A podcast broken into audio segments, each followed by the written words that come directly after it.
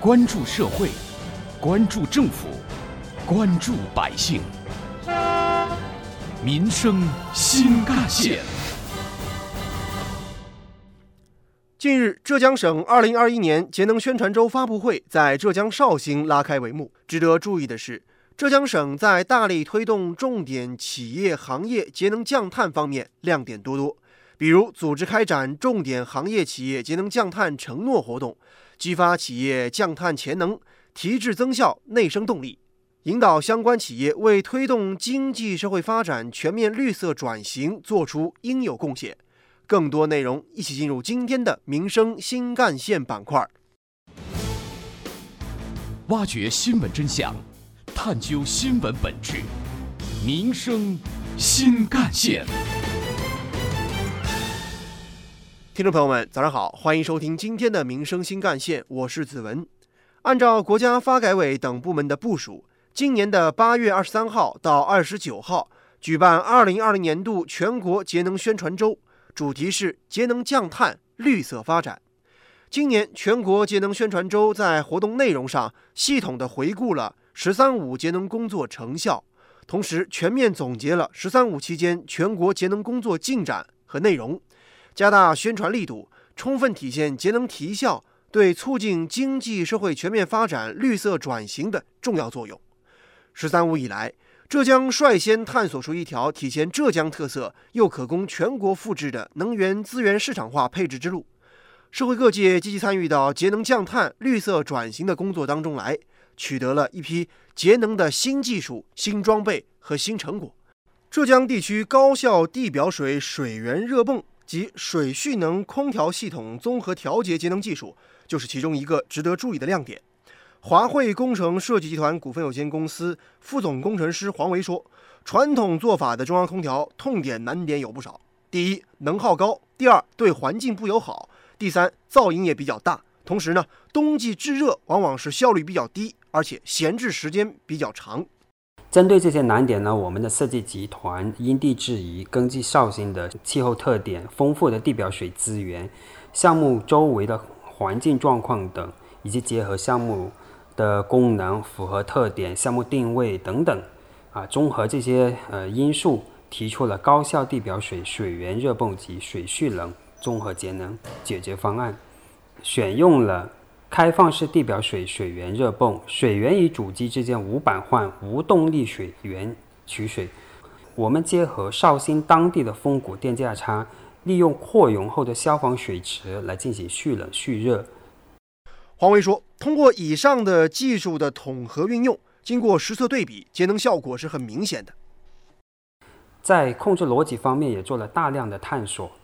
解决了最关键的问题，在极端温度条件下。”通过控制合适的流量与温差，也实现了系统的稳定运行。通过以上综合应用，经过实测对比，在制冷制热效率、环境舒适度、节能节费等方面都有了可量化的明显效果。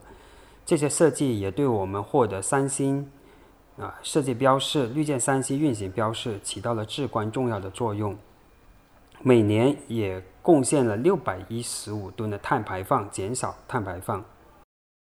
而浙江物产环保能源股份有限公司生产技术部的李连明这次与大家一块儿来分享的技术成果是智慧环保云平台的探索和实践。我们物产环能旗下共有七家热电厂，目前呢锅炉的烟气全部实现了超低排放。在环保系统运行过程中，环保设备之间无法协同调控，导致管理低效、决策困难。为了解决这两个难题，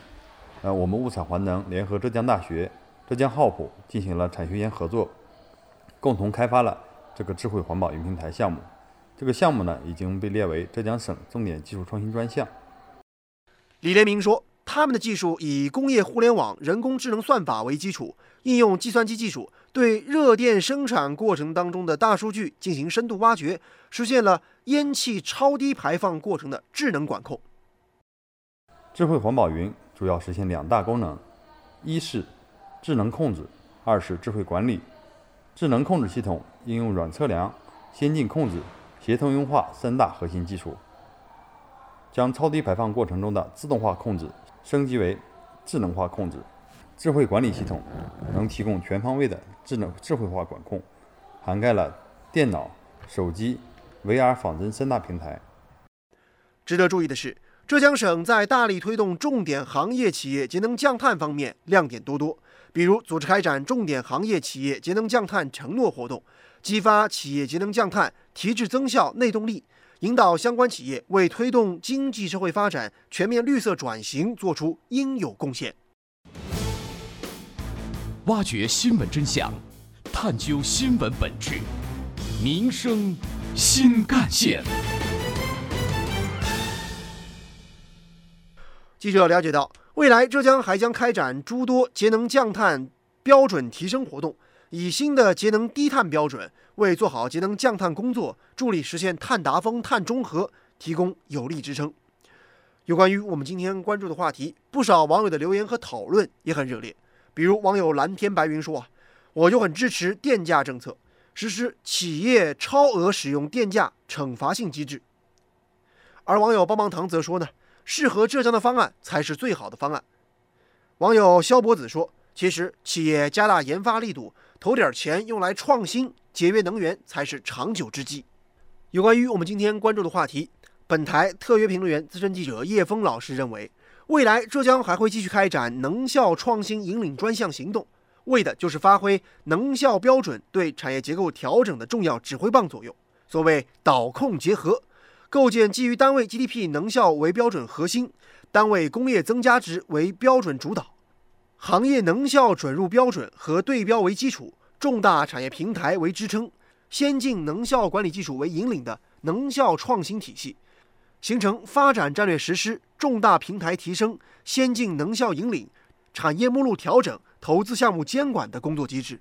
同时，在叶峰老师看来，未来浙江还要深化能源资源市场化改革，有序推进电力的市场化改革，稳步推进天然气改革等重大改革举措，倒逼能源资源向重点地区、重点行业、重大平台流动。